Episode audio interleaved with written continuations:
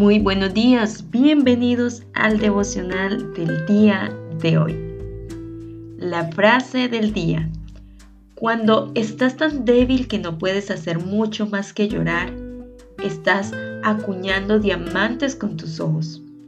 Las oraciones más dulces que Dios oye son los lamentos y suspiros de aquellos que no tienen esperanza en otra cosa más que en su amor.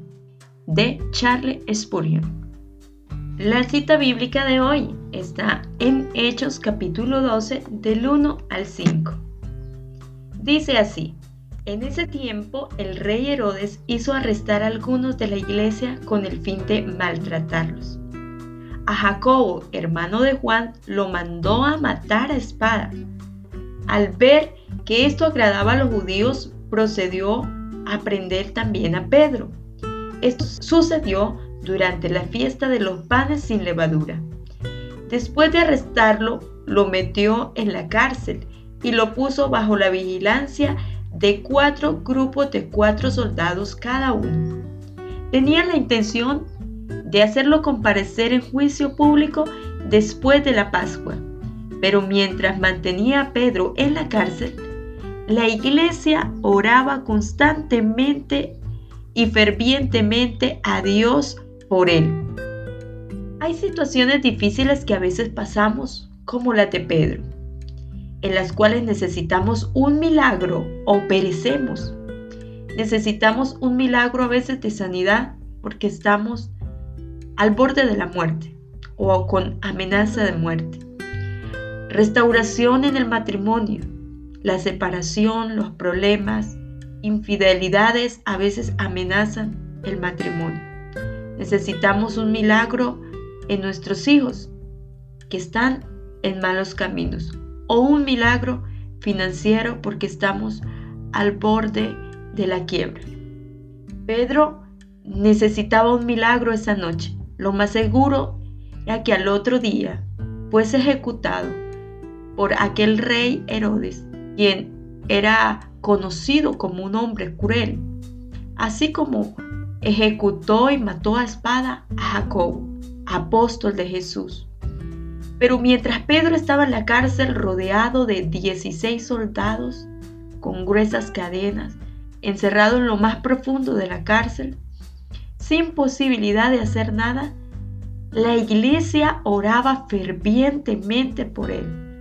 Oración sin cesar, de forma entrañable, persistente, por aquel querido apóstol Pedro. En medio de la situación difícil e imposible, la iglesia clamaba a Dios. Esa oración fue poderosa. Cuando hay oración hay victoria. Cuando hay oración, las cadenas son rotas. Cuando la iglesia toca las puertas del cielo, Dios escucha. Dios envió un ángel a la cárcel y rompió las gruesas cadenas que tenía Pedro.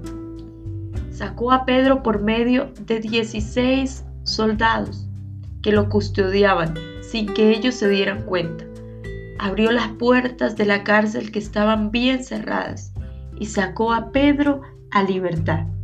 Eso pasa cuando nos unimos como iglesia y oramos en un mismo sentir, con un mismo propósito, con un mismo clamor, como un mismo cuerpo. La oración de la iglesia, la oración comunitaria es poderosa. Otra vez os digo que si dos de vosotros se pusiesen de acuerdo en la tierra acerca de cualquier cosa que pidieran, le será hecho por mi Padre que está en los cielos, porque donde están dos o tres congregados en mi nombre, allí estoy yo en medio de ellos. Poderosas palabras de Jesús que las podemos encontrar en Mateo 20, 19 al 20. Nos dice que hay un poder cuando nos ponemos de acuerdo como iglesia y oramos al Padre en el nombre de Jesús, porque donde se reúnen dos o tres, allí está el Señor. Los problemas y las preocupaciones son muchas. Por lo tanto, haga que sus oraciones también lo sean. Convierta cada motivo de preocupación en oración. que sus inquietudes sean la materia prima de sus oraciones. Dios les bendiga.